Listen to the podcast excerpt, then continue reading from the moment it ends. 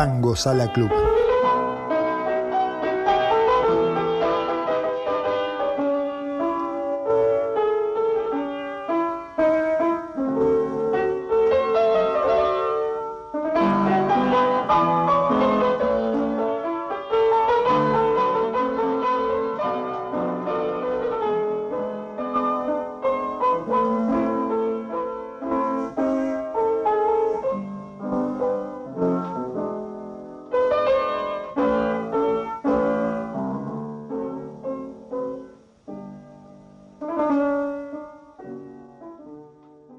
Bienvenidos a Tango Sala Club, el podcast de tango más escuchado en todo el mundo.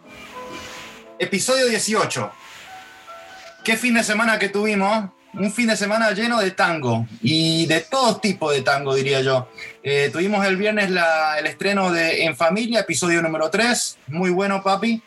Este, después vimos a Lucrecia Merico. Muy buen streaming desde la Bohemia Café Concert con Juan Irusubiet, Irusubierta. Irusubieta. Este, muy buen concierto. Me encantó la dinámica de tener la- los mensajes de la audiencia. Estuvo muy bueno, a mí me gustó. Y después el sábado cerramos con el escolazo, guitarra, tango, trío, con la participación de Leonel Capitano. Otro concierto muy bueno. Lo Muy que me gustó es que son, fueron dos streamings completamente diferentes, dos tipos de tango completamente diferentes. Y bueno, hoy tenemos un episodio muy especial. Estoy ansioso por empezar esta, esta charla. ¿Qué tal, Fernando? ¿Cómo estás?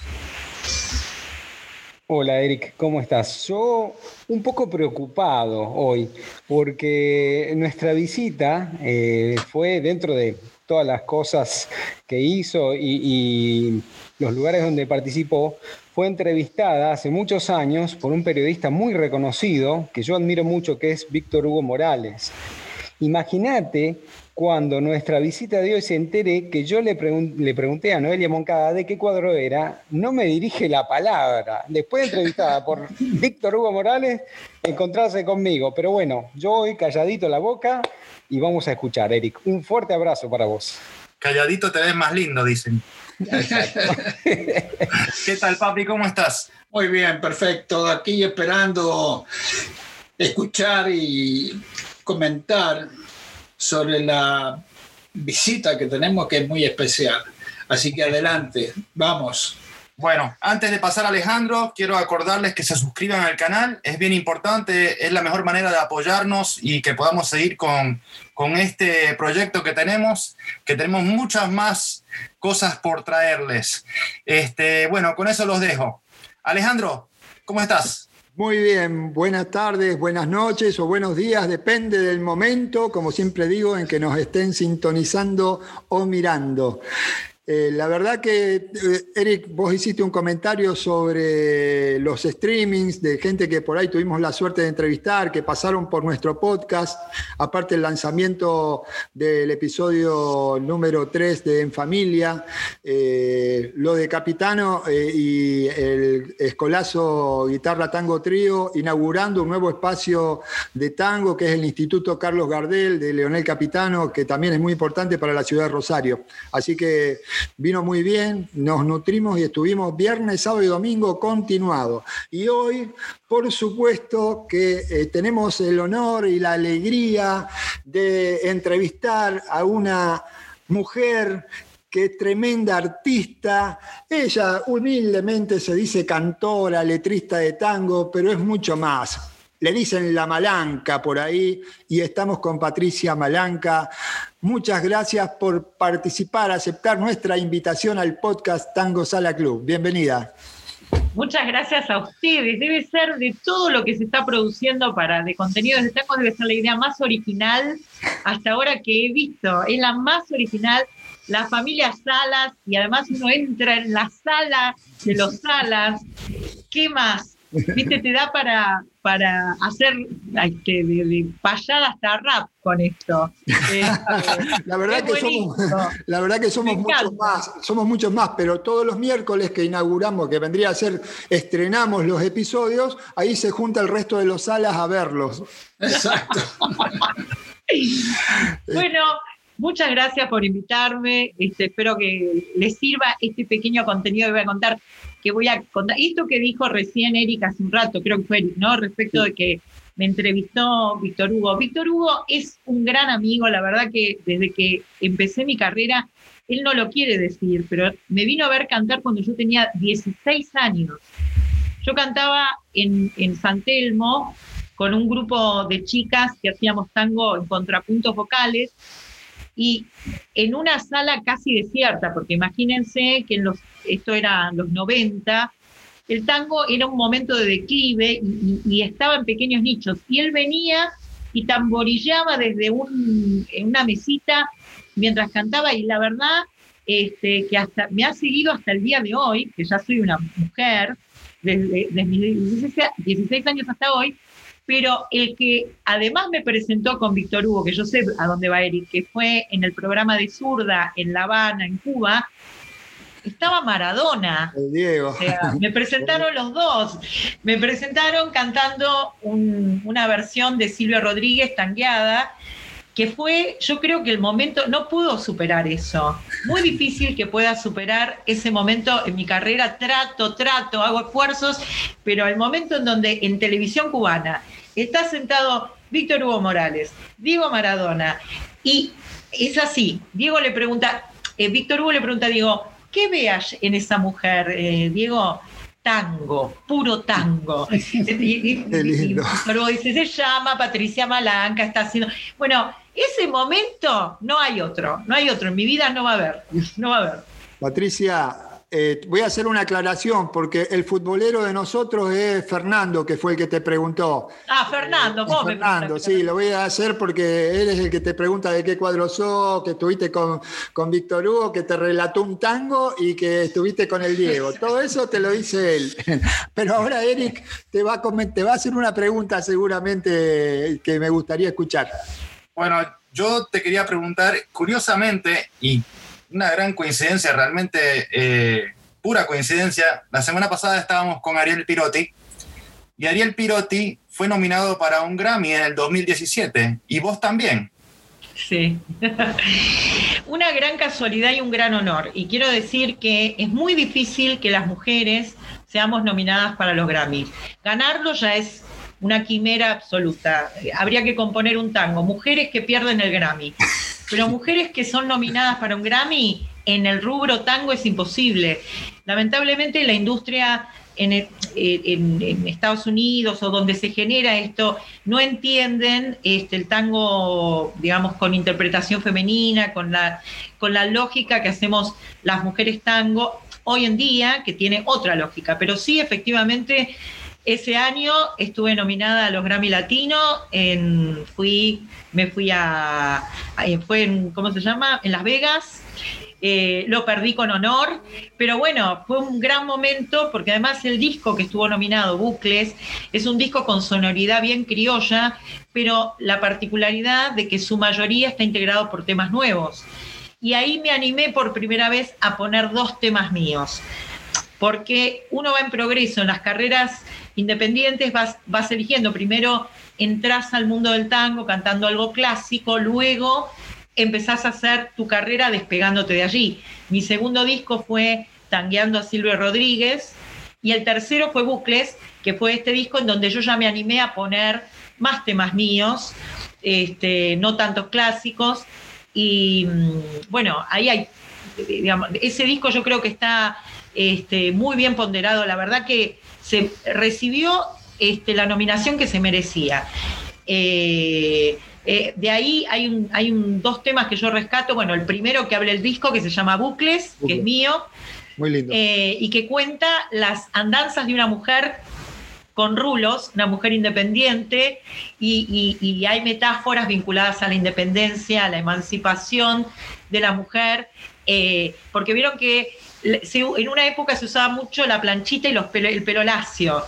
Y yo vine con rulos a la vida, por lo cual ya vine al revés. Ya vine de contra, ya vine este, de reverso. Tuve que hacerme caminos, asumir que tenía los rulos, porque yo también lo intenté, intenté plancharme, este, intenté ser lo que no era. Y después dije, no, esto es lo que soy. Este, más orillera que bel canto, más este, más ave nocturna que alondra, eso es lo que soy, no lo voy a disfrazar. Y en ese disco está ese, tiene esa estética y bueno, fue la verdad que un gran logro que haya llegado a la nominación de los Grammys. Patricia, yo, te, felicito por la nominación y el logro porque eh, en realidad que cuando ves las nominaciones y ves los discos que están nominados, es lindo ver este, a una mujer nominada en los Grammys, más en el tango y teniendo una propuesta original. fíjate, Eric, que los años siguientes no hubo ninguna mujer nominada. Y si mirás los años anteriores, tampoco. Tampoco. Está muy difícil. Creo que solamente estuvo Sandra Márquez un año.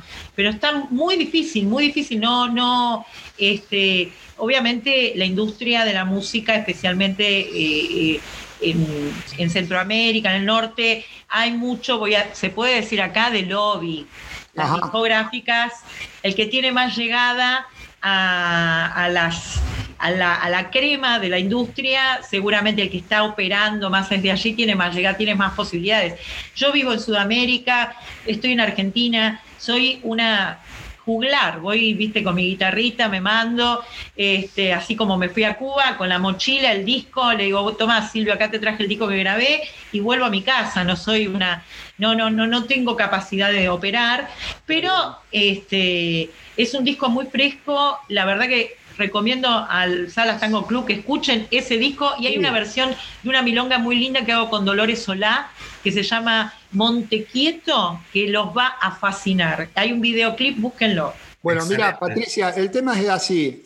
Mi hermano Fernando habla de fútbol y te, tira desde ese marco. Eric es el de los Grammy, te va a preguntar, no sé si los premios Gardel también.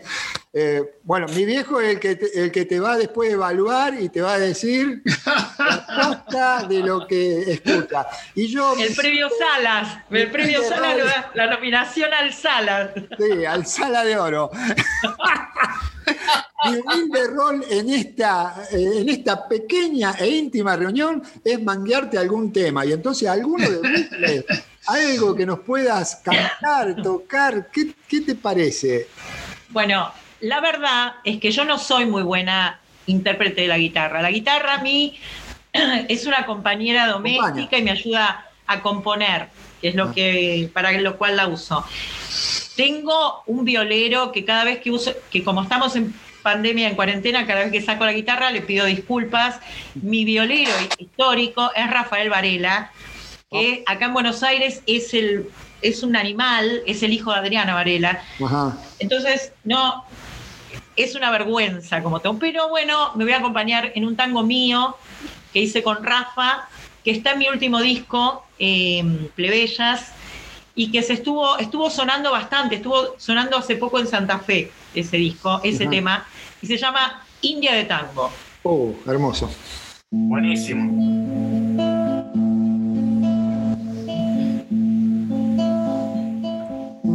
Hay una India en mi tango, entre río y pavimento, encerrada junto a un ceibo, almana que sin lamento murmullo de una leyenda, nació cruda y a la orilla, cautiva de convicciones, sin bisagra la rodilla.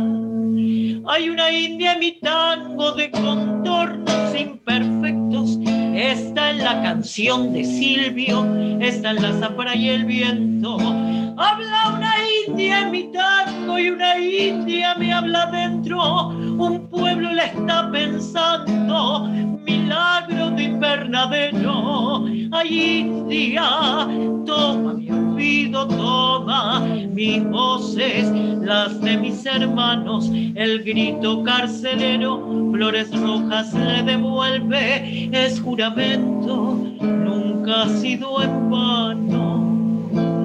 Hay una india en mi tango, alterando genocidios, manantiales de piletas y palabras sin presidios. Habla una india en mi tango y una india me habla dentro. Un pueblo le está pensando, milagro de invernadero. Ay, india, oído, toma mis voces, las de mis hermanos, el grito carcelero, flores rojas, le devuelve, es juramento, nunca ha sido en vano.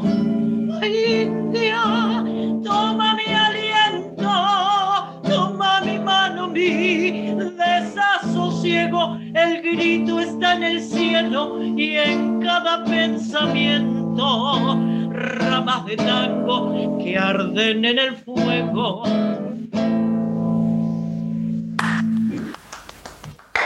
Muy bueno, Patricia. Bueno, Hermoso. Muy Yo bueno. algo porque no sé Sí. Eh, muy buena creación.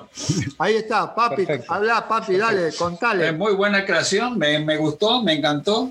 Este, y te quería preguntar si eh, tienes este, alguna algún récord, alguna grabación o, o actúas este, con alguna orquesta o con algún cuarteto, quinteto de tangos. Eh, sí, toda mi, toda mi obra me, la- me acompaña un cuarteto que está este, Rafael Varela en guitarra, eh, Alejandro Montaldo en bandoneón, Marcela Pedretti en, en piano y mm, Pablo Clavijo en violín. Ah, muy bueno. Es mi cuarteto con el que trabajo hace siete años. Me acompañan siempre todos mis discos. Eh, digamos, es una formación. Es, trabajamos los cinco. A veces sumamos con trabajo, pero bueno, es este. Pero bueno, es parte de una, de una producción independiente en la que soy la cabeza, líder y además por poco se sabe, pero este, las producciones hoy son totalmente independientes. Eh, nosotros, los tangueros, tenemos que aplicar a subsidios para que nos, nos ayudan a fomentar nuestra discografía y yo produzco casi todo lo que hago. O sea, esto significa lo pago. Este, Claro. Tengo que, eh, digamos, no, no, no, no, no, so- no formo parte de una orquesta, sino que soy líder del proyecto, por lo cual mis compañeros, compañeras y compañeros en mis proyectos trabajan a la par mía, pero bueno, subsidiados un poco por lo que voy recibiendo, aplicando como subsidio a partir de mi nombre. Es una marca, ya viste, Patricia Malanca, y a partir de ahí lo que recibimos lo, lo voy repartiendo. Ah, qué bueno. Está bien. Eh, Patricia, perdón, y vos dijiste hace un rato que eh, todo el que, eh, bueno, está vinculado al tango de alguna manera entra por lo clásico. Cuando vos entraste, ¿tenías en claro esto de, de- de realizar cosas por tu cuenta o pensabas que te ibas a desarrollar por el tango tradicional? No, sucede lo siguiente, yo, yo empecé a cantar tango a los 13 años en Avellaneda, en una escuela privada. Este, descubrieron que tenía cierto talento para la interpretación de tango, que, digamos, no es que hice otros ritmos del rock, me pasé al tango o del folclore, sino que empecé cantando tango. Después, hasta los 19 años, estuve trabajando en un grupito, que era este grupete que te contaba al principio, que Víctor Hugo nos venía a ver, que era, éramos cuatro chicas que cantábamos contrapuntos vocales sobre tangos clásicos y tradicionales, pero con una estética más las voces blancas, algo así. Eh, cuando pasó ese periodo de mi vida, empecé a trabajar en casas de tango, Foresport, en donde las mujeres son el número, las cantantes son el número intermedio para los turistas, se ponen un, vestido rojo, cantan Malena, un vestido negro, cantás el día que me quieras, el vestido azul, cantás una milonguita, y del otro, y te cantás este, la última curda. Y este, hice muchas giras internacionales, viajé en compañías a Japón, eh, también cantando tango clásico. Japón, eh, Australia, Nueva Zelanda, Singapur, Europa, hice mucho eso y en un momento eh, lo que pasa con ese tango es que yo lo, yo lo llamo tango administrativo. Te enseña a hacer escenario, te enseña el jeite del tango, pero después como artista, o sea, en tu país no dejas nada. No te da, no, no, no, una vez que vos querés, este, digamos, si querés destacarte, por lo menos en nuestro mercado, realmente tenés que pensar en propuestas que salgan de lo tradicional, porque lo tradicional realmente tiene buenos intérpretes y, no podés superar ciertas interpretaciones. Eh, y además, yo tenía realmente la inquietud de chica de componer, antes componía, de chica componía, y tenía la, inquietud de, bueno, en algún momento quiero cantar cosas que yo quiera decir, quiero cantar mis tangos, quiero, en qué momento podré, cuándo, en qué lugar, cuándo será. Y bueno, después del segundo disco, em, dije, bueno, acá empiezo. Y, ya después, en Plebellas, que es mi cuarto disco, que fue el que saqué el año pasado, ahí ya introduje muchas más obras. Y el próximo disco que ya estoy preproduciendo ya es totalmente, totalmente, 100% obra nueva mía. No, eh, ya, digamos, es, es un camino, porque además yo integro, hay que entender que yo integro esta generación del tango siglo XXI que tiene una estética diferente a la que tuvo la época dorada, que tiene otra forma de decir, otra forma de interpretar. Si bien yo me crié en, un, en un conventillo, no, en un conventillo más o menos, pero no un conventillo, pero una casa chorizo en donde mi papá estaba en el patio arreglando carburadores, escuchando tango bien milonguero con la espica. Mi mamá estaba en la pieza del fondo con la con la Nitax haciendo tejidos, escuchando la RAL de folclore. Y yo me metía en la habitación de arriba, esa que vieron que hay una escalerita, que siempre hay una habitación de alto, a escuchar Silvio, Charlie, Fito. Entonces, en esa melange es imposible, no es la época del 40 en donde de ventana a ventana vos escuchabas tango todo el día. Yo me crié en la fusión pura. Me crié en Avellaneda donde hay tanto rock como tango. Y la verdad que lo que hoy yo puedo interpretar tiene una significación diferente y tiene otro decir, otra forma de... Entonces, la verdad que este, yo me identifico con toda la corriente nueva del tango siglo XXI que nace a fines de los 90, cuyas naves insignias son la Chicana, el Tape Rubín, la Guardia Hereje, eh, la, orquesta típica La Vidú, la Fernández Fierro, es esa más mi línea de, inquietud, es lo que me, mueve más a, mi decir en este momento. Y no, y no desde el tango tradicional, porque el tango tradicional tiene grandes intérpretes este, no me necesitan. Patricia, en este, en este camino eh, no te privaste de nada, más allá de lo de Víctor Hugo, que es importantísimo con el Diego, pero hiciste un tango, eh, de un tango, hiciste un disco eh, y cantaste en griego, greco tango.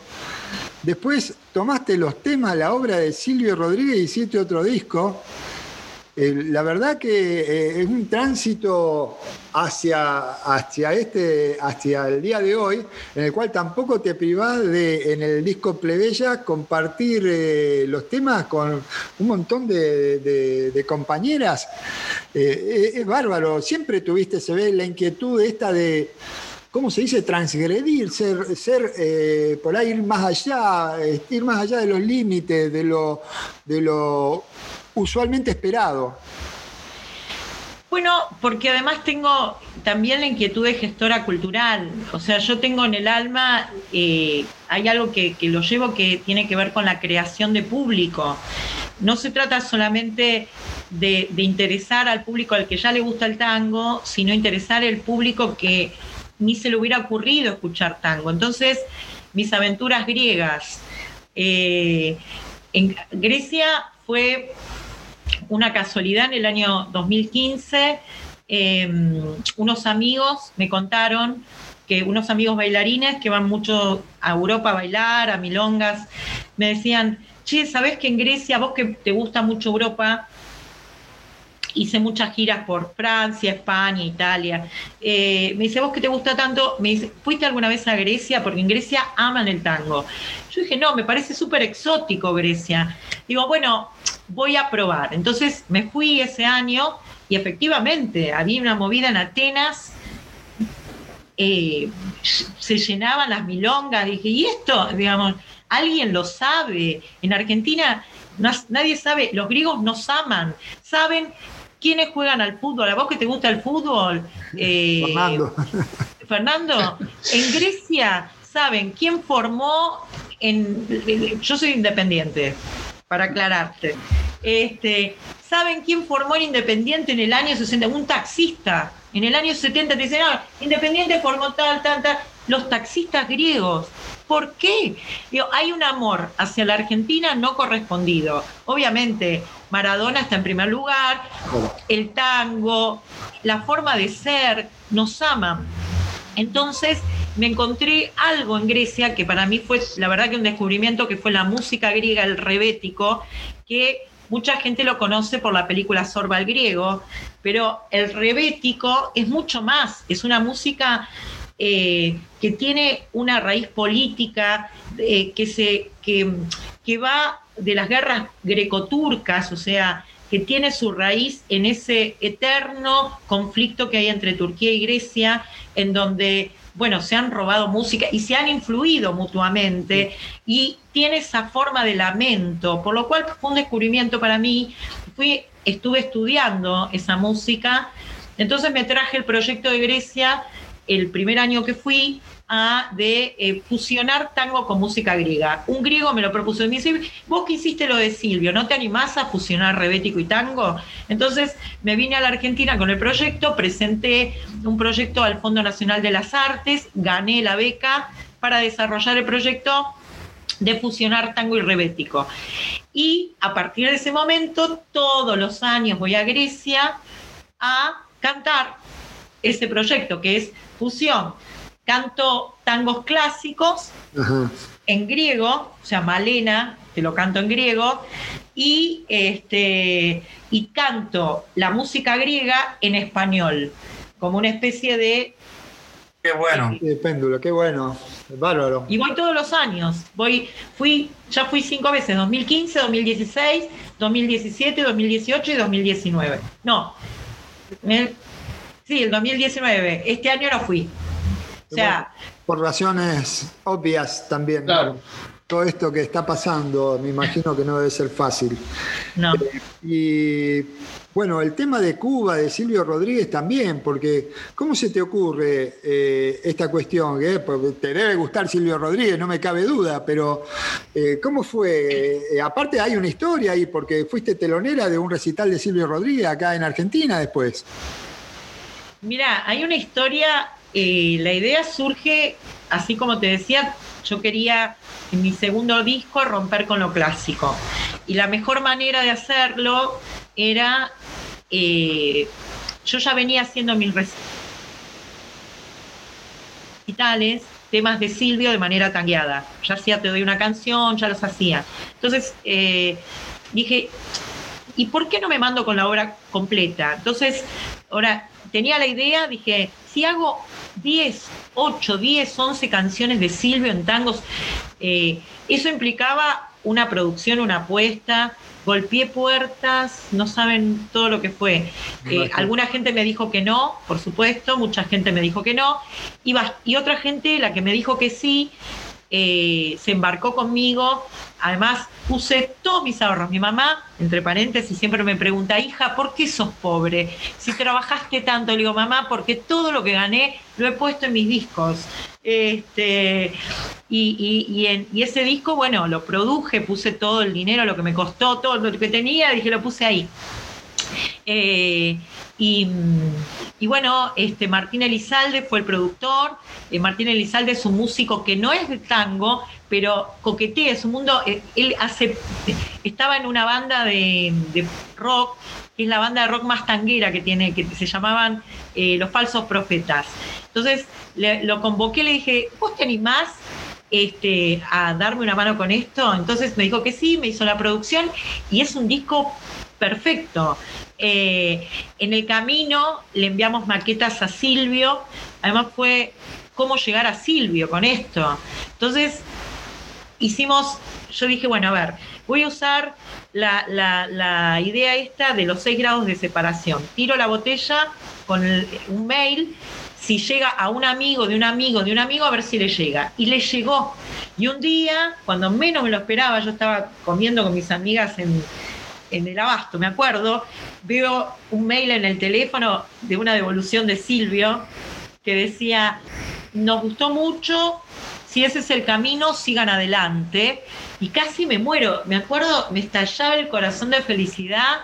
Este, y bueno, hicimos la primera maqueta que le enviamos a Silvio fue del tema Debo, que yo siempre identifiqué que ese tema que está en el disco de la trilogía Silvio Rodríguez Domínguez, yo identifiqué que ese tema era un tango y él me cuenta, me llega una devolución diciendo que ese tema lo había compuesto para una película argentina. O sea, eh, o sea que tenía ese... Había algo. Había, algo. Y después, bueno, eh, finalmente el, periplo del disco termina cuando se lo voy a llevar a Cuba, se lo llevo a, me voy, ni bien hago las presentaciones a Buenos Aires, me voy para allá. En el medio quiero decir que me mataron, ¿eh? O sea, padecí al disco. Lo padecí también. Hoy en día cinco años después, la gente me llama, me aplaude, me felicita, pero el primer momento me insultaron, me, me dijeron en mis redes sociales, me pegaron y, yo lo sabía y me lo tuve que bancar. Dije, yo sé que me lo voy a tener que bancar, o sea que al primer momento me lo voy a tener que bancar porque sé que después la gente, y cuando los melones se acomodan, Patricia, eh, de, los dos lados te, criticaron, digamos, te llegaron las, Del lado Silvio y del lado Tango. de los dos lados, así parejitos fue. Patricia, de los dos lados. Escúchame. Te, digo, loco, pero si uno piensa, a Piazzola le pasó lo mismo, qué sé yo. Dijo, está bien. Este, son cosas que hay que aguantar. Eh, es el primer chubasco, yo en vez de, no me, no me, no me amedrentaron, al contrario, me, bueno, voy a acomodar el cuerpo y voy a seguir como si no oyera. Y creo que es lo que mejor que hice. Después me fui a Cuba, estuve este, le llevé el, disco a Silvio. Con Silvio tenemos, digamos, no es que yo no soy amiga de Silvio, no tengo un vínculo, pero hice formalmente, cumplí las cosas. Bueno, gracias. De hecho, el encuentro en donde hubo un encuentro que tuvo Maradona con Víctor Hugo y Silvio, que me convidaron, estuve allí. Silvio dijo, sí, sí, sé quién es, es Patricia, tango, todo. Eh, pero no, pero la vida siguió, uno, uno hace esto. Este, y sigue. Y después acá en, Avellaneda, cuando vino, eh, me permitió estar entre los artistas que lo telonearon eh, el año pasado cuando vino a hacer la presentación gratuita en Avellaneda. Así que bueno, el disco sigue, viste, tiene como, sigue, sigue su camino. Patricia, ¿no te, ¿no te animás a cantar al menos un pedacito de alguno de los temas, el que más te guste? Pero con la guitarra no, pero a ver. No, pero un eh, capela. A ver. Voy al estribillo. Te doy una canción y digo patria y sigo hablando para ti. Te doy una canción como un disparo, como un libro, una palabra, una guerrilla. Como doy el amor.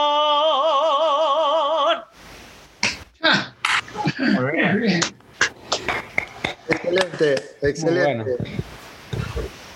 Eh, bueno. seguimos con el tránsito. Yo quería preguntar, yo quería volver a, India de Tango. Dale. Este, quería que nos contaras un poco de la historia de, ese tema. Este, ya que dijiste al principio de, la necesidad de, expresarte y componer Este, me gustaría que nos cuentes un poco sobre ese tema, la historia. Este. Yo soy una, tengo otras virtudes además del tango. Soy, soy muy lectora, me gusta leer. Eh, y la lectura siempre me fue llevando hacia las heroínas de, mi tiempo. Necesito identificarme. Yo decía cuando murió Quino que le agradezco a Mafalda porque en una época cuando no existían todas estas corrientes feministas, a mí Mafalda me, pidió, me, permitió un canal de identificación. Yo decía, bueno, no sé si saben, yo soy psicóloga además. Este, entonces, yo necesitaba algo con que identificarme, no Susanita, porque no, no, yo no tenía nada de Susanita. Digo, ¿cuál, ¿cuál es el vehículo? Bueno, y entre las mujeres que me inspiran, así como lo es Mafalda, que es un personaje de ficción, hay otras este, que son de leyenda, como quien está enmarcada en esa canción, que es Milagro Sala, que para mí es una heroína de este tiempo. Em, por suerte, en mi genética tengo sangre de pueblos originarios. Mi abuela, la mamá de mi papá, era comechingona, descendiente de comechingones. Eh, por lo cual, más allá de mi rubio, los rulos y todo eso, eh, bien eslavo, porque la mayoría de mis, eh, tengo sangre ucraniana, rumana y mi abuela come chingona. Este, más allá de eso, tengo la verdad que la tierra, la Pachamama, a mí me conmueve, me, es como, y es raro, porque yo soy una cantante de tango urbana y la urbe con la, con la tierra, por lo general, siempre están, viste, como disociadas. Si, si cantás tango, representás a la ciudad, no representás al campo, salvo que seas cantante criolla, que no lo soy. Yo tengo una voz de urbe, viste, de, de chimenea, con humo. Entonces, este, pavimento. Entonces, eh, la manera de, encontrar todos estos intereses era componer tangos que me permitieran, míos, que me permitieran contar todo esto que está en mí y que está en muchas mujeres. Em, entonces, esta devoción por milagro que, además yo siempre la recuerdo en el juicio que se televisó, con esa voz suave, diciendo verdades, deserrajando verdades sobre su, condición de india este, discriminada, que si vos lees un libro de historia, si lo, los invito, dentro de 100 años, cuando leamos cualquier libro de historia, este episodio de Milagro Sala se va a leer como claramente un episodio de discriminación de nuestros pueblos originarios, se va a poner en este lugar.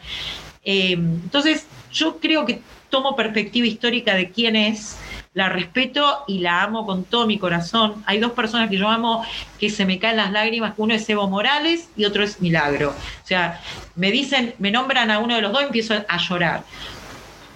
De hecho, cada vez que canto India de Tango me emociono, se me quiebra la voz, tengo problemas con ese tema. Entonces, encontré la leyenda de la India Naí, del litoral, que cuenta, que es muy linda, que siempre me gustó, eh, que es eh, una indiecita rea que cantaba muy bien y que los conquistadores, cuando llegan los conquistadores, eh, ella se revela, ellos la, cautivan, la, la ponen presa, pero ella seguía este, siendo una de las difíciles, de las desafiantes. Un día duerme al carcelero, se escapa, eh, la van a buscar y en vez de volverla a meter la presa, dicen, no, hay que matarla. Entonces la atan a un árbol, la prenden fuego y de ese fuego y de ese árbol nacen flores rojas que hoy son nuestra flor de ceibo. Sobre esa leyenda este, y sobre esa leyenda y sobre la historia de Milagro, hice una pequeña, una licencia poética de combinar ambas historias y así nació India. Y en la versión que grabamos en este... Además me gusta el título, India de Tango, porque es una India mía, no es una India de una samba, de una, o de una vidalita, o de una, no sé, de una chacarera. Es mi India, la India de tango. Y este y la versión la grabamos con Adriana Varela. Hermoso, hermoso. Ahora, mencionaste que sos psicóloga. Sí. Pero desde los 13 años estás cantando tango. Sí. ¿En qué momento decidís irte por la psicología y por qué? Y, si lo aplicás todavía a todo lo que estás haciendo y cuando escribís. Yo voy a, voy a usar una frase de Diego. Qué buena música hubiera sido si no me hubiera drogado. no, nunca me drogué, pero si no me hubiera, si no, si yo hubiera seguido música en lugar de psicología. Sucede, la cuestión fue así. Cuando eh, estaba en plena carrera, yo vengo de una familia obrera, no tengo en, mi, en mis antepasados, si bien este, mi familia había músicos, no eran músicos de, académicos, eran músicos de tocar el acordeón, de la fiesta eslava, más de fiesta. No había músicos. Mi papá era familia humilde y cuando terminé la secundaria me dijeron, mi hijita, mi hija, hasta acá pusimos el peso por vos, ahora arreglate. Vivimos en un país un poco complejo. Yo, este, la verdad que pensé, porque mi, intención era seguir música, eh, pero sabía que no tenía apoyo económico para hacerlo. Entonces decidí tomar, además, la verdad que yo soy muy curiosa, muy lectora de chica, este, y dije, bueno, voy a hacer una carrera de grado que me dé, digamos, que me ayude a la música, ya que no tengo plata, no tengo familia de plata, no tengo, no tengo familia de músicos que me puedan patrocinar ni nada, ni amadrinar, voy a, voy a hacer otra carrera que me permita, que me permita algún ingreso para poder sostener la música. Y así lo hice en la, mientras yo estudiaba, mientras estudiaba, cantaba mucho, era una época donde cantaba, laburaba mucho cantando y me ingresaba plata cantando. Entonces banqué mis estudios de psicóloga este, pagando con lo que ganaba cantando y luego, cuando ya me recibí de psicóloga y empecé a, ejercer, este, todo lo que ganaba como psicóloga lo invertía en la música. Y así hasta hoy en día ya no me dedico, ya no dejé la profesión, pero sí se nota en lo que escribo. Está en lo que escribo, en mis proyectos, los proyectos que hago. No sé si saben que tengo un programa de televisión en la Villa 31, eh, tengo un proyecto que hago en Avellaneda con rap y tango, o sea, siempre estoy vinculada con lo social porque no, porque he aplicado todo lo que sé sobre psicología y psicoanálisis en lo comunitario. Háblanos un poquito de Gotan Tropic. bueno, Gotan Tropic es uno de los orgullos más grandes que yo tengo en la vida. Eh, ustedes, antes de que ocurriera la pandemia, eh, no existía tanta difusión. Tengo que decir que este año la difusión que ha habido para músicos y músicas de tango eh, no es lo habitual. Lo habitual es que la difusión esté en el show mismo, que uno haga su espectáculo y a partir de eso pague a alguien de que haga la prensa y vos haces notas, pero no hay, no hay este fervor que ha, acontecido a raíz de la pandemia con la música difundida. Em, ese, ese nicho de, ausencia, especialmente lo sufre mucho el tango nuevo, que la gente por ahí identifica que existen artistas nuevos, formas nuevas de interpretarlo, pero no saben, no, no, reconocen sus caras, porque nuestro, el, el, amigo del tango más grande en este tiempo, del tango siglo XXI, es la radio. Televisión, desde la época de grandes valores o desde la botica del tango, no existe, no hay televisión, no tenemos. Entonces la gente no, no, no, no tiene la cara de quién canta, quién es, qué sé yo, quién es Cucusa. Sí, lo saben que existe una Cucusa Castillo, pero no, ¿quién, ¿cómo es la cara de Cucusa? Hay muchos que no, salvo que lo sigas, si no lo seguís no lo tenés. Entonces, este, en el 2015 la gente, hay un canal comunitario en la Villa 31, eh, que que es una asociación civil que dirige en este canal muy precario. Tienen todos los fierros porque al estar en la Villa 31 les han dado, tienen tres cámaras, tienen luces, tienen sonido, tienen todo, pero en un lugar chiquitito. Y hay que ir a la Villa 31, hay que estar en el medio del barrio.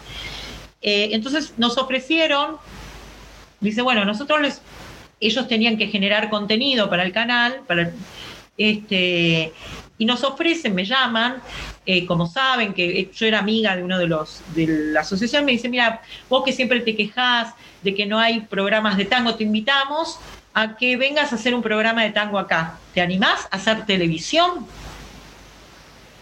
Bueno, yo llamé a, los que conocía, a Facundo Radich de la Orquesta Típica La Vidú, a Gabriel Bartolomé, eh, llamé a, Horacio Aneca, que es, la persona con la que hago audiovisuales, a Elizabeth Carretti, llamé a un montón de gente, me rodeé, les conté el proyecto y digo, ¿se animan?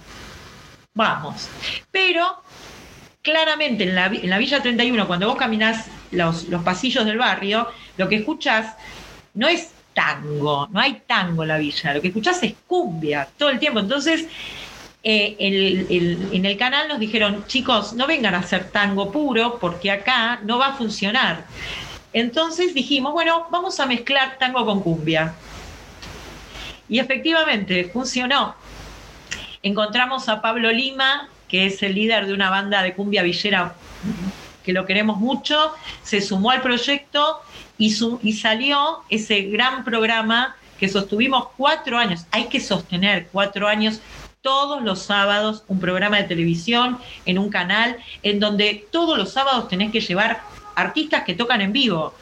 Este, y el canal sale en vivo para el barrio eh, y el programa tiene esa, tiene, lleva encapsulado o encriptado esa síntesis de lo que es la fusión del tango y la cumbia villera y se llama Gotán Tropic. Gotan Tropic. Eh, ¿Y arranca nueva temporada? Estuvimos hasta en marzo, íbamos a alargar y no. la Villa 31 fue el epicentro de la pandemia. Claro, ahí empezó a fuerte. Y entonces ahora, ahora, programado para abrir entonces el año que viene otra vez la temporada o hasta que no nos demos la vacuna es imposible. Este, yo corrí a darme la, experimental, como les conté, soy una voluntaria de la vacuna de Sinopharm, la vacuna china. Eh, lo único que va a detener esto es la vacuna. No podemos, porque además en el canal no es que tenés espacios, son, son lugares chicos, no hay, realmente son focos de contagio muy fuertes. Eh, hoy la programación del canal Urbana TV se está sosteniendo con programas donde una persona presenta, eh, pero no hay entrevistas en piso. Eh, si vos mirás y recorres este, el canal de YouTube de Gotan Tropic o de Urbana TV, vas a ver que en el programa nosotros poníamos orquestas de cinco o seis personas, bandas de cumbia de cinco o seis personas, es imposible, no lo podemos hacer, no, no, no, no hay manera. Eh, un dolor extraño muchísimo hacer Gotan Tropic, era todos nuestros sábados, era una felicidad, eh, un esfuerzo muy grande, pero una felicidad. Y nunca recibimos un peso, ¿eh? Nunca. Todo fue 120 horas de transmisión en cuatro años. 240 bandas pasaron por Gotan Tropic, más de 100 personalidades. Organizamos tres festivales y nunca, jamás, ninguno llevó, ganó nada, cero. Fue de corazón. Qué bueno, qué bueno. La verdad que después de, este, de esta parte del episodio es difícil retomar un poco eh, el tema de la obra, pero eh, cuando hiciste este último Plebeyas, dos preguntas te querría hacer. Primero, ¿por qué elegiste el nombre Plebeyas? Y después, si eh, originalmente estaba la idea de hacerlo todo en dueto o, después se fue dando. ¿Cómo, ¿Cómo es? No, al principio fue la idea original hacer un disco de dúos. Yo tengo ya la impronta en cada cosa que, genero, que que tenga, digamos, que haya una idea fuerza. Eh, Cartoon, que es un, un, este, un autor de, de, de, de obras de teatro muy, muy reconocido, Mauricio Cartoon, habla, tiene un concepto que es idea fuerza.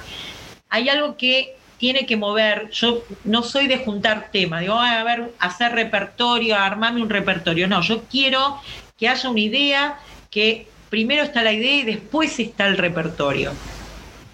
Y con Plebeyas fue lo mismo. Eh, Plebeyas tiene una, una, una similar, tiene un subtítulo, dice ellas, yo y super ellas. o sea que encierra también a la psicóloga que habita en mí. Sí, yo y el este, super yo era antes de la deconstrucción esta que estamos todos tratando de superar. Pero el super yo justamente lo que debería hay un nuevo super yo a partir, un poco más, un poco más ello, más, más licencioso, que te permite más cosas. Está buenísimo. El nuevo super yo que estamos construyendo es un super yo más, más barbarie, menos civilizado. este, y bueno, la, la, la, idea de Plebeyas eh, era hacer un disco de dúos en donde nos mostráramos en diferentes sonoridades las diferentes tipos de voces que hay, porque el, al tango criollo se lo emparenta con la voz eh, eh, del pajarito, viste, subido en una...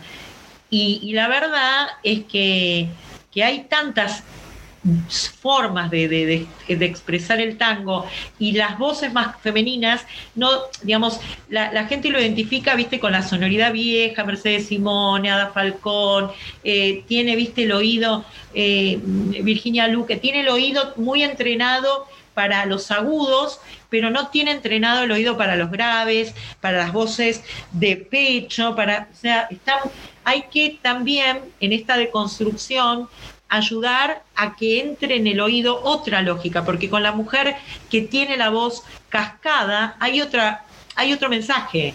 La, voz que, la mujer que tiene la voz cascada seguramente estuvo en una marcha ayer, luchando por algo.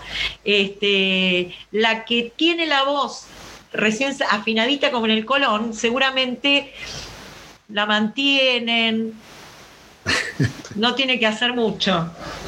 Está bien. Este, entonces hay un mensaje eh, y todas las mujeres que me acompañaron en, esta, en este racimo de voces y de sonoridades y de, y de porque además Plebeyas es un viaje, es otro disco que yo creo que lo van a descubrir este, en el tiempo. Hace poco me llamaron de Córdoba, primero tímidamente me dijeron, che, vos hiciste una versión de mm, Pasajera en Trance eh, con, al ritmo de tango. Sí, quisiéramos invitarte a que nos digas algo, por qué le hiciste, por qué le elegiste. Bueno, a partir de eso, después me hicieron una segunda nota de, porque descubrieron los otros temas del disco, descubrieron cuerdas de barro, descubrieron eh, este, los pibes del Pireo, descubrieron India, descubrieron este. Entonces empezaron a preguntarme, ¿y este por qué? ¿Y este por qué? Y al final terminaron hace 10 días atrás me hicieron una nota de doble página en un diario.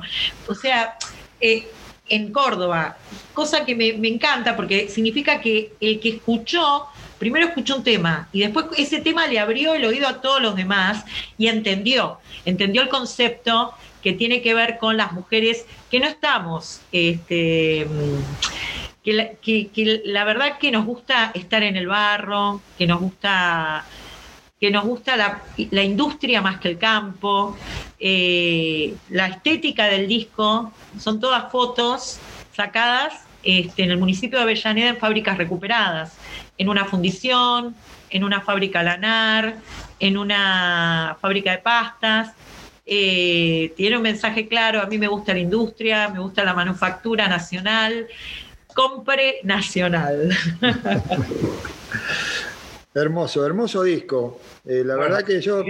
Tendríamos, que escuchar un, Ya que escuchamos un poquito de, los otros discos, nos podría cantar un Acá, poquito. Acá, eh, escuchado, ya cantó India de Tango. Ah, verdad, es verdad. Ahora, no sé, ¿con qué nos puede eh, deleitar como para ponerle un broche? ¿Les puedo deleitar con algo nuevo? Sí, por favor. por favva Va, va algo inédito, va a ir un vals, para no, no, porque si no, tango nos vamos a poner serios. Perfecto, Resulta vamos que- vals. Resulta que estoy componiendo mi disco nuevo, inspirado, como les conté recién, en 13 libros de autores, de autoras, mujeres. Eh, yo la verdad, el- la literatura y el tango se juntaron con Borges. Borges eh, fue un hombre que tomó muchas historias del tango para hacer literatura. El, el hombre de la esquina rosada, eh, incluso en el Aleph, en todas sus ficciones, de, hay, mucho, hay mucho de tango en la obra de Borges. Eh, después hay algunos intentos, eh, hay algunos compañeros y colegas que han hecho obra sobre textos de Bayer, hay, pero este disco que yo voy a hacer eh, son, es completamente sobre obra contemporánea de mujeres. En ese libro, en, ese, en esas obras que elegí, está Gabriela Cabezón Cámara, Claudia Piñeiro, Selva Almada, eh, uf, eh, María Moreno. Hay escritoras, libros que elegí y que cada letra, cada tango que compuse está basado en uno de sus libros. Ahora, encontré una escritora joven que se llama Ana Ojeda, que escribió un libro que se llama Vikinga Bonsai, que me inspiró un vals y que cuenta la historia de cuatro mujeres que viven en Almagro, acá en, y que a partir de un episodio trágico que le ocurre a una de ellas, cómo las otras tres van ayudando a que la situación se repare. Y mientras tanto, ellas van trabajando en la historia. ¿Se acuerdan de cómo em- empieza el Facundo? Sombra terrible de Facundo. Sí. Bueno, de alguna manera, ellas revierten el Facundo y dicen, ¿y si la historia hubiera sido una fecunda en vez de un Facundo? Entonces, Qué bueno. Tal vez no hubieran habido tantas muertes en esas luchas intestinas, se hubiera resuelto más rápido.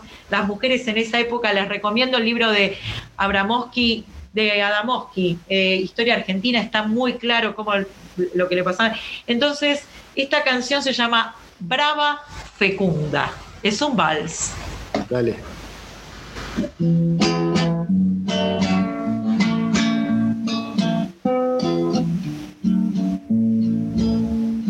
Sombra terrible, brava fecunda, voy a evocarte, entonces te haré sacudir todo el polvo de tus cenizas. Hoy necesito que te levantes para explicarme por qué convulsiona la entraña del pueblo que vos sembraste las mujeres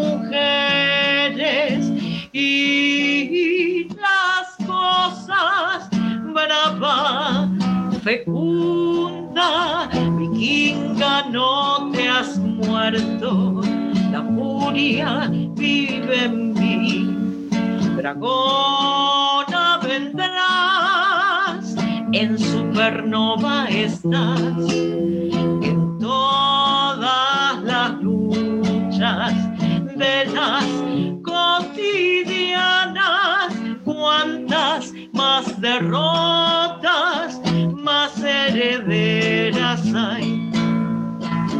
Miren que tengo que dar vuelta la.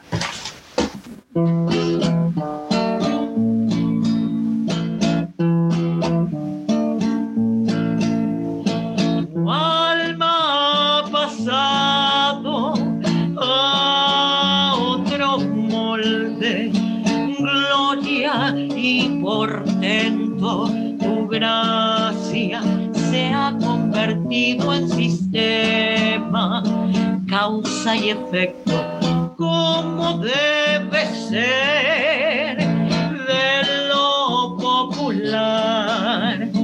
Eso que se encarna en una mujer que se inspira en tomar aires como sus riendas. Las mujeres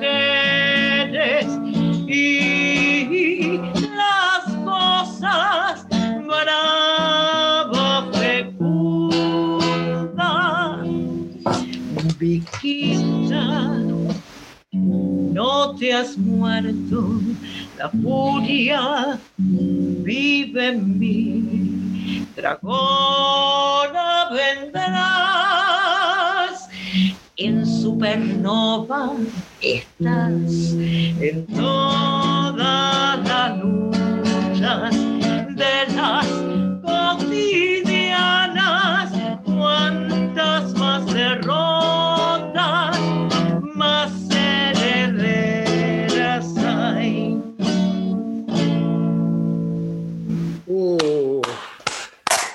hermosura.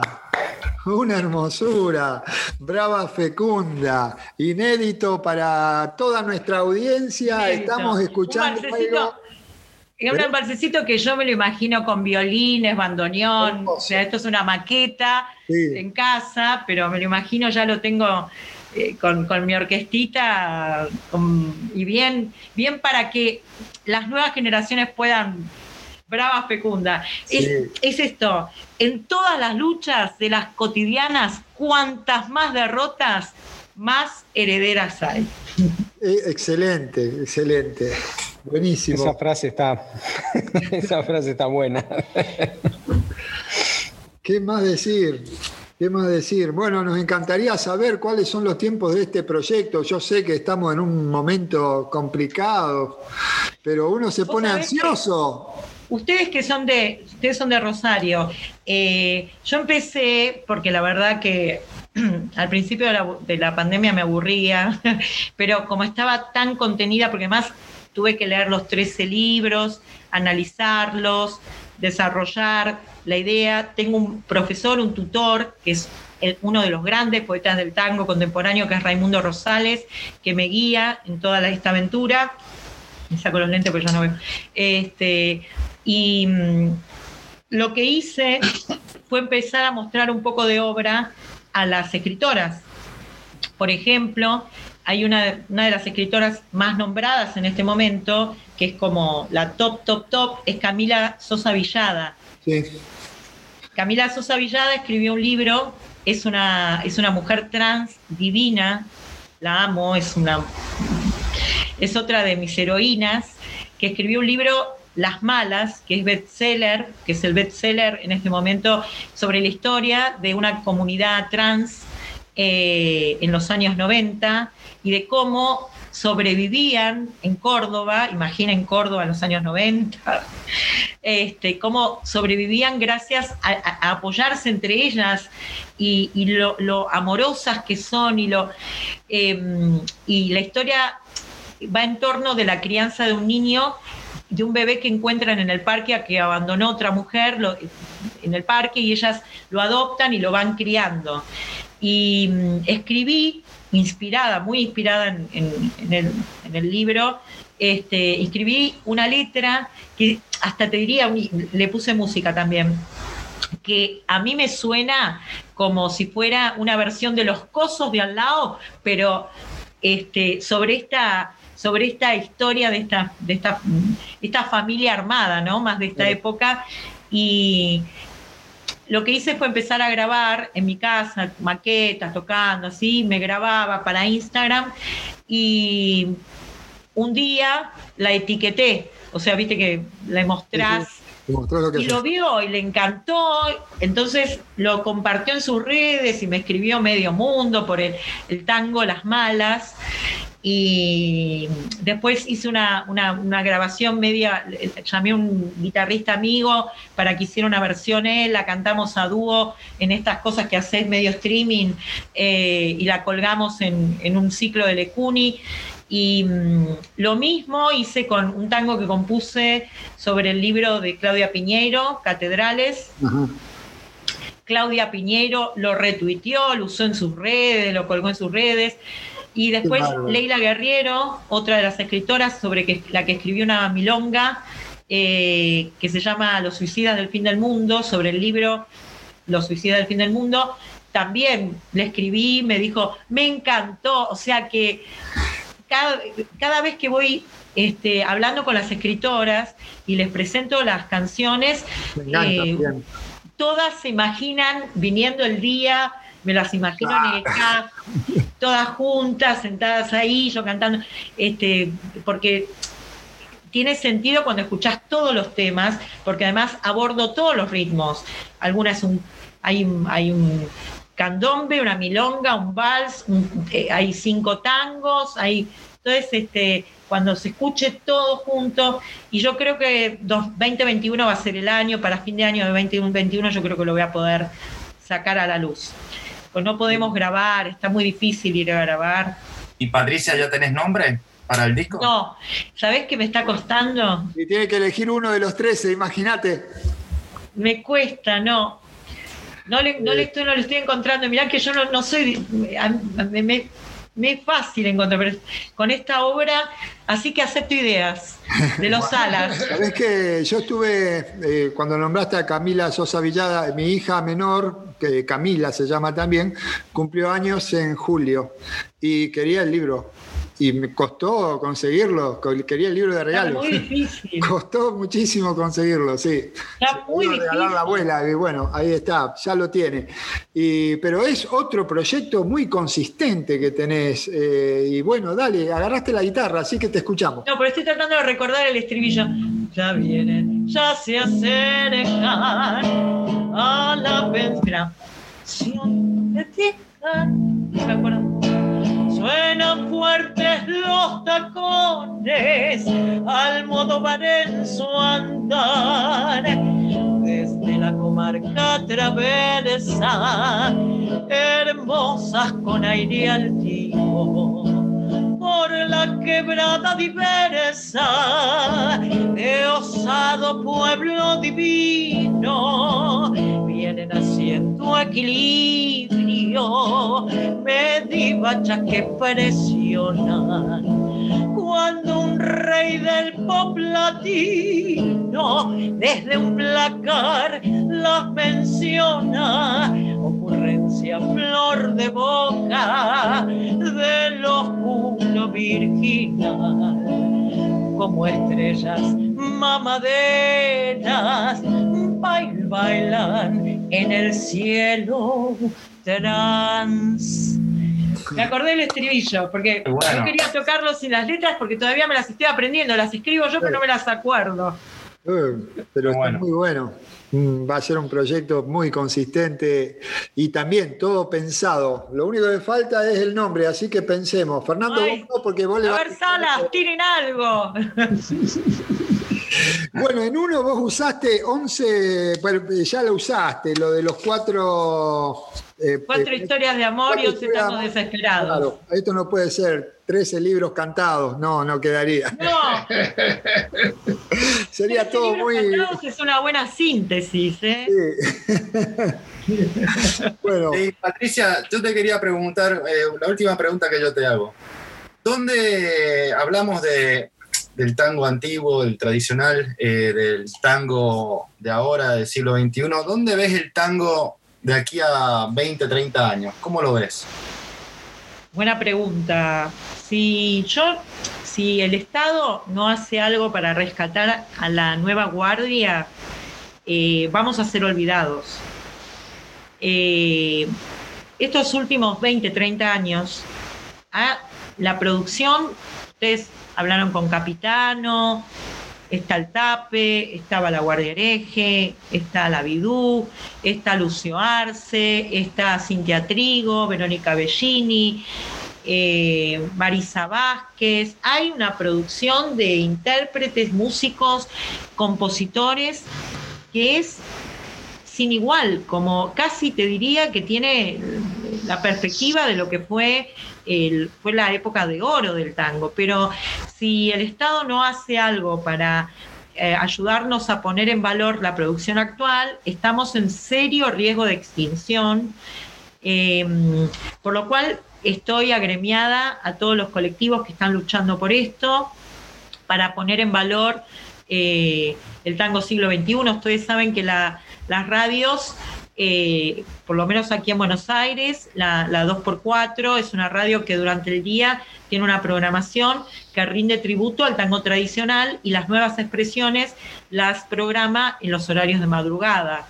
Eh, si esta es la lógica, quienes estamos vivos no vamos a poder vivir nunca en nuestra obra, está bien, seremos como Van Gogh, seremos este, reconocidos probablemente cuando ya estemos muertos o cuando ya seamos, nos hagan los tributos. Con los bastones, con las, las sillas de ruedas, iremos a recibir nuestros premios de todo aquello que hicimos en el pasado, que es como funciona el tango, muy tristemente. Yo quisiera cambiarle esa lógica.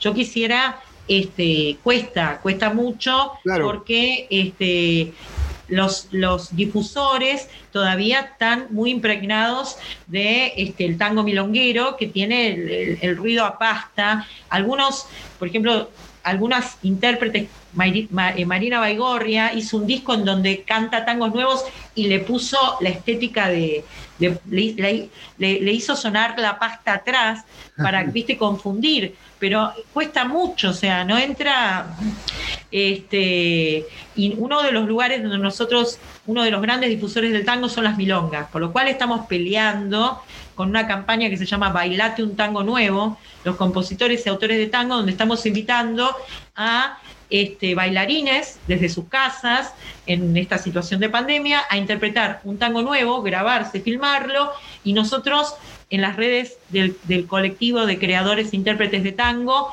lo difundimos. Difundimos esos videos audiovisuales de, bailarines eh, o gente sola bailando en su casa, pero quiere ser un tango nuevo de esta época, buscando la manera de visibilizar realmente algo que es muy preocupante, muy agudo, pero pero me han contado un pajarito que parece que está en carpeta del Estado, del Ministerio de Cultura, la creación, eh, junto con Radio y Televisión Argentina, la creación de una nueva Radio Nacional de Tango. Y que parece que esa Radio Nacional de Tango va a difundir el tango de autores contemporáneos. Qué bueno. Aparentemente. Bueno, ojalá que sea así. Y es una, es una yo no, no le llamaría lucha, pero es un proceso muy duro de, inserción de la, del, tango, del tango nuevo en un contexto en el cual siempre lo, eh, el, tango fue siempre muy, históricamente fue muy clásico, porque yo me acuerdo que también eh, cuando vos escuchabas hace años, yo soy mucho más viejo que vos, Patricia, eh, pero, eh, o sea, vos no sos vieja, yo soy viejo. Y eh, yo me acuerdo que, escuchaba con mi abuelo, José Sala, que escuchaba grandes valores del tango, y estaban siempre los mismos tres cantores, Floreal Ruiz, y que siempre cantando lo mismo, y todos los fines de semana, todos los fines de semana, escuchaban los mismos tangos, eran 10, 12 tangos 20 llamales si querés, y nada más. ¿Qué importó destrozarme la vida y arrastrar mi esperanza de espanto? Yo recuerdo muy chiquitita que esto era, o sea, o sea, miraba, yo decía, todos los fines de semana. Estaba un tema de Aznar. Hoy te parece todavía, hoy todavía te quiero. Estaban todos los de sí. Sí, eran los mismos. La audiencia, la audiencia, ¿vos te acordás que tenían mesa y silla eh, ahí eh, viendo? Más o menos. Pero lo estudié porque Guillermito Fernández, estaba Guillermito Fernández que debe haber cumplido 18 años hace poco porque siempre era chiquito Guillermito Fernández. Guillermito Fernández es un personaje que pasó por mucha, por muchos géneros, hizo muchas cosas. Claro. No sé cómo estar ahora, estaría bueno. Hizo balada, estuvo, estuvo en Estados Unidos trabajando, ¿no? Sí, sí, sí. Eh, Sí, bueno, eh, Patricia, lamentablemente tenemos que ir redondeando porque el tiempo no es tirano para nosotros, pero eh, no queremos abusar también de tu tiempo y de todas las actividades que tenés. la verdad que es una alegría haber escuchado la que yo creo de todos los artistas que pasaron por nuestros eh, episodios, si bien hay muchos que, digamos, cantan tango nuevo. vos sos la exponente más firme y que más defiende esta postura.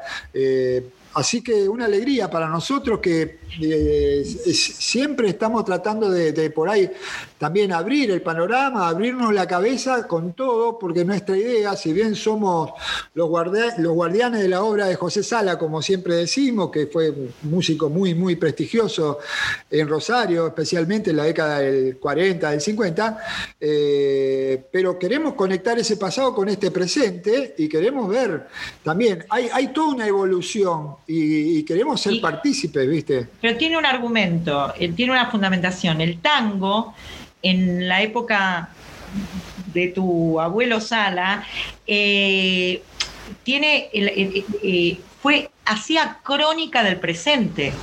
El tango que estaba, el tango que contaba Discépolo, Cadícamo, em, Contursi, Espósito, estaban hablando de ese presente. Sí le contaban a un tipo o a una mina lo que esa mina o ese tipo sentía. ¿Qué puede contar el tango del pasado sobre lo que siente hoy alguien? Solamente nostalgia. O sea, y nosotros queremos salir de ese lugar, de la nostalgia, porque yo le tengo que contar hoy a una chica que va a una marcha vestida con pañuelo verde, le quiero decir algo a esa chica, si no la engancho, decirle algo como brava fecunda, como lo que estoy preparando, digamos, estoy viviendo en un mundo diferente, estoy viviendo en una burbuja sola, cantando este, volver sola para no y no es eso.